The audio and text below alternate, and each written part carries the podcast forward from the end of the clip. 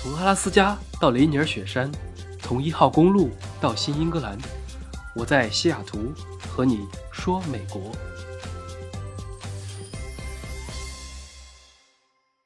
Hello，大家好。上周有听众问我怎么一周没有更新，其实不是没有更新，而是我更新了之后很快，不到四十八个小时就有一万多的播放量和一百多条评论。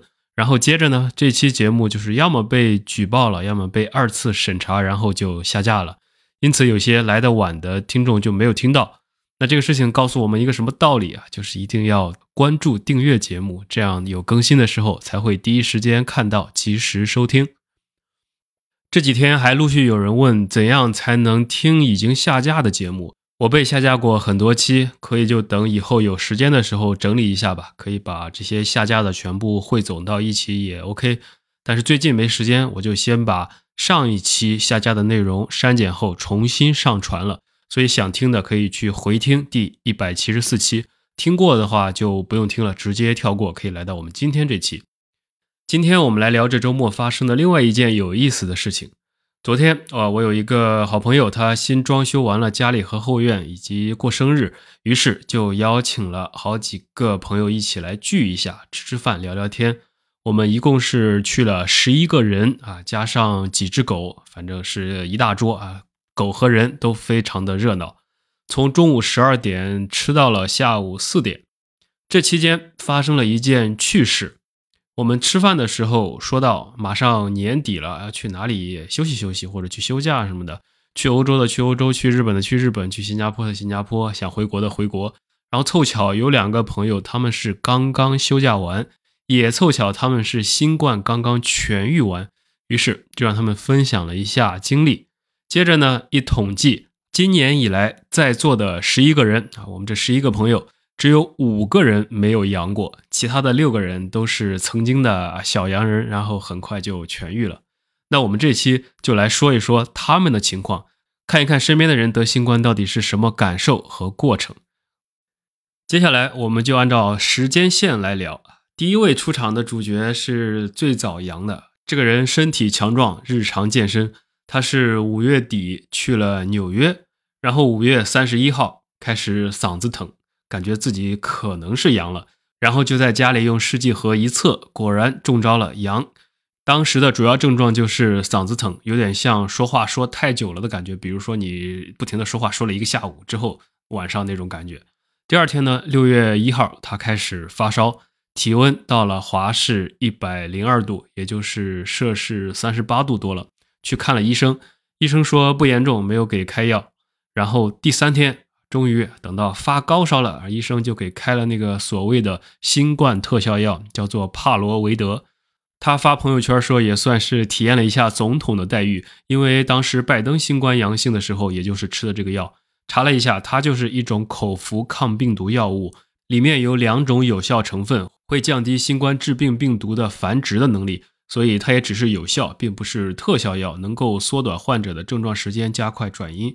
所以一般情况下不吃可能也没什么，因为现在的变种奥密克戎经过了这么多代的迭代，已经不像初代病毒那么大的杀伤力了。绝大多数的感染者都是轻症或者无症状，发展成重症的风险十分十分的低，并不需要过多的治疗和干预。所以他也是这六个朋友里面唯一的一个吃了这个药的人。可能他的那个医生比较激进，直接就给开了。这个药国内几个月前也已经进口了，据说好几个省市都有，但是国内具体怎么用的我就不清楚了。那美国这边就是吃了口服，然后又过了三天，这个朋友就阴了，然后活蹦乱跳的出去旅游去了。这是第一位。那第二和第三个人，他们是一对情侣。六月中旬啊，男生在六月十五日的时候给我发消息，让我帮忙带几天狗。哎，我说你怎么了？是要出去吗？他说觉得自己喉咙疼以及发烧，可能是阳了，整个人都虚了，没有体力遛狗，让我帮带几天。于是我就去他们家拿狗，然后打了个照面。我们两个都戴了口罩啊，也接触了一下这个交接的过程，因为我要拿他的狗，拿他的狗粮，拿他狗的窝什么的。后来我也没事情，事实证明，可能只要离得足够远，再加上多洗手消毒，又加上你自身免疫力够强的话，好像没什么问题。他当天测试是阴性，那就在想是不是也可能是扁桃体发炎啊，不是 COVID。于是我就让他继续测，又过了一天，再测了两次，依然阴性。直到第三次测试，那十五分钟之后一看，哎，两道杠，果然是阳了啊，也是万众期待。问了一下他的症状，就是发烧和头疼、嗓子疼。第三天啊，我问他如何了，怎么样了，生活还能否自理啊？他说还行，自己还刚刚炖了鸡汤。说这个东西好像挺反复的啊，难受的时候有点难受，不难受的时候又觉得自己啥事儿没有。那又过了三天，他就给我发消息说准备来接狗了。我问你好了吗？阴了吗？他说没有症状了，但是测了一下还是阳的，让他女朋友来接，他就不来了，以防万一。说起来也是非常的神奇，因为他女朋友也阳了，但是是他在出差的时候在别的城市阳的，所以可能又是坐飞机，又是出去工作、吃饭等等，因此不确定是出差前就被他传染了，还是出差途中中招的。总之是都阳了，但是女生好的快一些，她一周之后就已经阴了。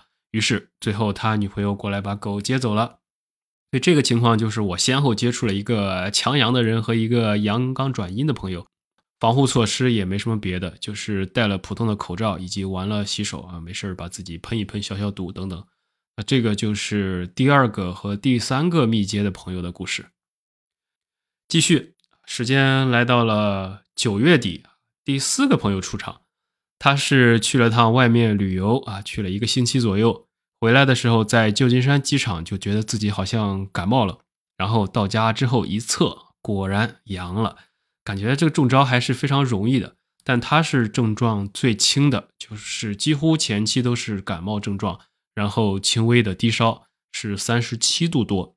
第一天，这位朋友睡了一天，二十四小时基本上都在睡和休息，然后他比较好玩，每天一个新症状。中间有一天嗓子疼，第二天就换别的，比如今天头疼啊，明天头疼好了开始咳嗽，后天咳嗽好了，但是鼻子又不通了。唯一比较有意思的是和感冒不太一样的，就是第五天的时候，他好像是丧失了味觉。说起来也非常的好笑啊，这个朋友平时吃不了辣，那趁着现在没味觉了，于是就想专门挑战一下自己，趁此机会吃了一点辣，也算是终于体验了一把吃辣的感觉。用他的原话说，就是点了一碗很辣的拌面，然后发现舌头上确实没味觉了，可以吃，但是嗓子眼里面还能感受到辣啊，所以还是有点尴尬。这样过了几天之后，他也就是自愈了。说起来，丧失两天味觉或者嗅觉，听着好像很可怕，但是据他的描述，实际上还好，因为嗅觉这个东西不太影响生活，只有当别人提到，哎，现在有什么味道，但是你感受不到，才发现，哦，原来我闻不到。所以这个朋友也没有太慌，只是天天在家里打开一个精油的盖子啊，闻一闻，测试自己嗅觉恢复没有。还好过了一段时间，他的嗅觉就恢复了，然后又是一条好汉。这里还有个有趣的现象，据说今年以来很多香薰蜡烛的差评率明显的提高。评论里面有很多人说它这个没有香味儿或者味道不够。那其实蜡烛还是以前那个蜡烛，只是可能很多的客户得了 COVID，所以暂时就闻不到了。所以直接就给了这些电商一些差评。好，这个第四个朋友说完啊，他已经好了。接着啊，到了十月份，就是这个月，第五个和第六个朋友来了。他们是高高兴兴的出发，先是去欧洲旅游去了，玩了一周多，然后在要回来的倒数第二天，有一个先阳了，估计是在意大利看意甲球赛的时候啊，几万人体育场中招了，或者说在别的人口密集的地方。主要症状就是咳嗽和发烧。两天之后，另一位他们一起的在回来之后也阳了。那这个朋友是最严重的，他是高烧，非常的难受。前面几个人基本都算是自己在家休息，然后吃点药自愈。那这个去了医院的，因为高烧，大家肯定也都体验过，发烧了是很不舒服的，睡也睡不好，吃也吃不下，身体还无力。于是就去了医院，结果美国医生说你这个不严重，发烧很正常，呼吸困难了才需要来医院，就让我这个朋友直接回家了，回家吃泰诺，每六个小时吃一次退烧药，然后休息。这个朋友呢，在床上挣扎了两天，感觉还是不爽啊，难受。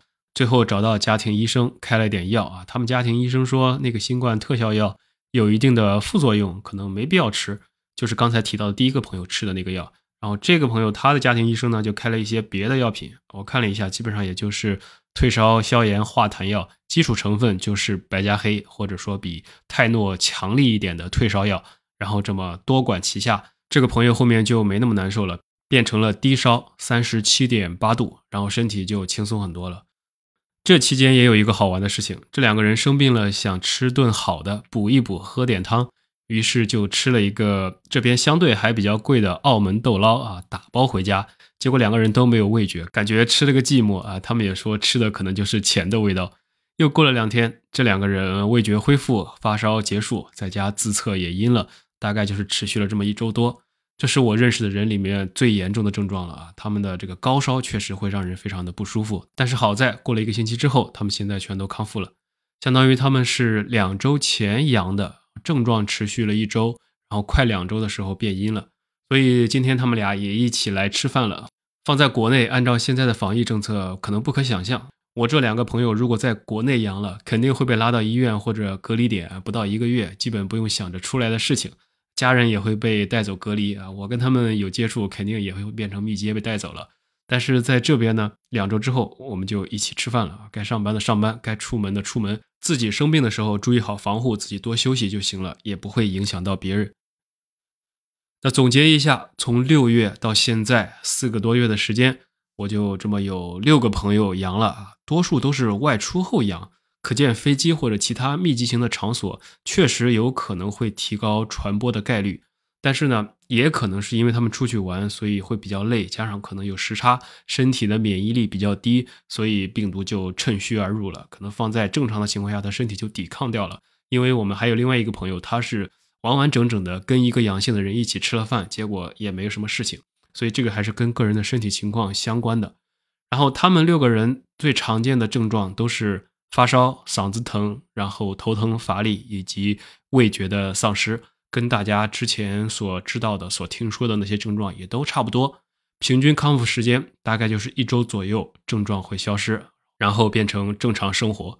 关于后遗症这个话题啊，目前是没有听说啊。昨天看他们全都活蹦乱跳，精神饱满。那最初的新冠和现在的新冠似乎已经完全是两种病毒了啊。因为我对医学也完全不了解，所以也就只能说一说身边的例子了。反正，在 Delta 之前，也就是从新冠的前两年一直到二零二一年底，我都从来没有听过有认识的人得过。那现在进入到二零二二年以后，这个奥密克戎就很常见了，感觉比流感都多啊！身边一会儿有人阳了，一会儿他阳了，那不知道以后这个会不会就会变成一种季节性的流感呢？反正美国人民似乎都已经觉得疫情结束了，因为连辉瑞都开始裁员了啊，他们已经不需要这么多人了，生产也过剩。所以这是关于目前这边的疫情防控。因为一直也有听众问我这边到底是如何啊，我也说过很多次了。答案就是，COVID 的病毒一直都在，但是现在已经几乎没人讨论这个话题了。如果你真的中招了啊，那就是自觉。按照官方的建议，就是你前五天自觉的居家，那等到第六到十天就可以戴口罩出行外出，第十天以后就可以摘掉口罩，和往常一样出门了。所以现在外面的人也是百分之九十九的人都不戴口罩。但是如果这期间你又发烧了，那可能又重新开始计算了。那这就是美国的情况。这几天呢，国内有关防疫的事情啊，有些地区、有些城市也上了热搜。那具体内容就不说了。有一个观点是说，躺也行，防也行，都可以，因为国情不同，毕竟都可以理解。但是用躺的方式防和用防的方式躺，那和真正的防和真正的躺相比，那完全就是另外一回事了。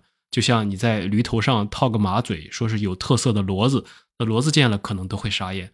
不知道大家怎么看？那不管怎么说，人的认知都是在不停的发生变化的，自然界也是。有时候我们会以不变应万变，但有时候马克思又说世界是物质的，物质是运动的，都是在不停的变化。周易里面也说变则通，通则久。但是不管怎么变或者怎么不变，地球都还是一直在转的，你我都在这上面一天又一天。地球仪上中纬度区域的风会吹向极地。有东风带，有西风带，没见西风压倒东风，也没见东风吹跑了西风，最后还是在一个封闭的大气里面环流。所以有一句歌词说的有意思，你看那风，有时往东吹，有时往西吹，我的头发就是被这样吹乱的啊。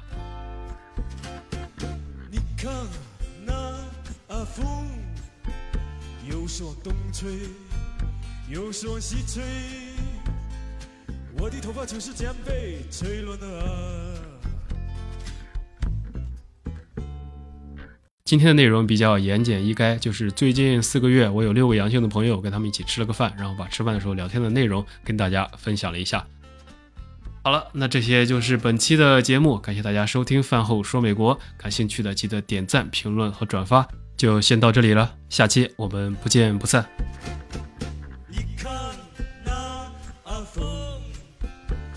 是往东吹，又是往西吹，我的头发就是这样被吹乱了。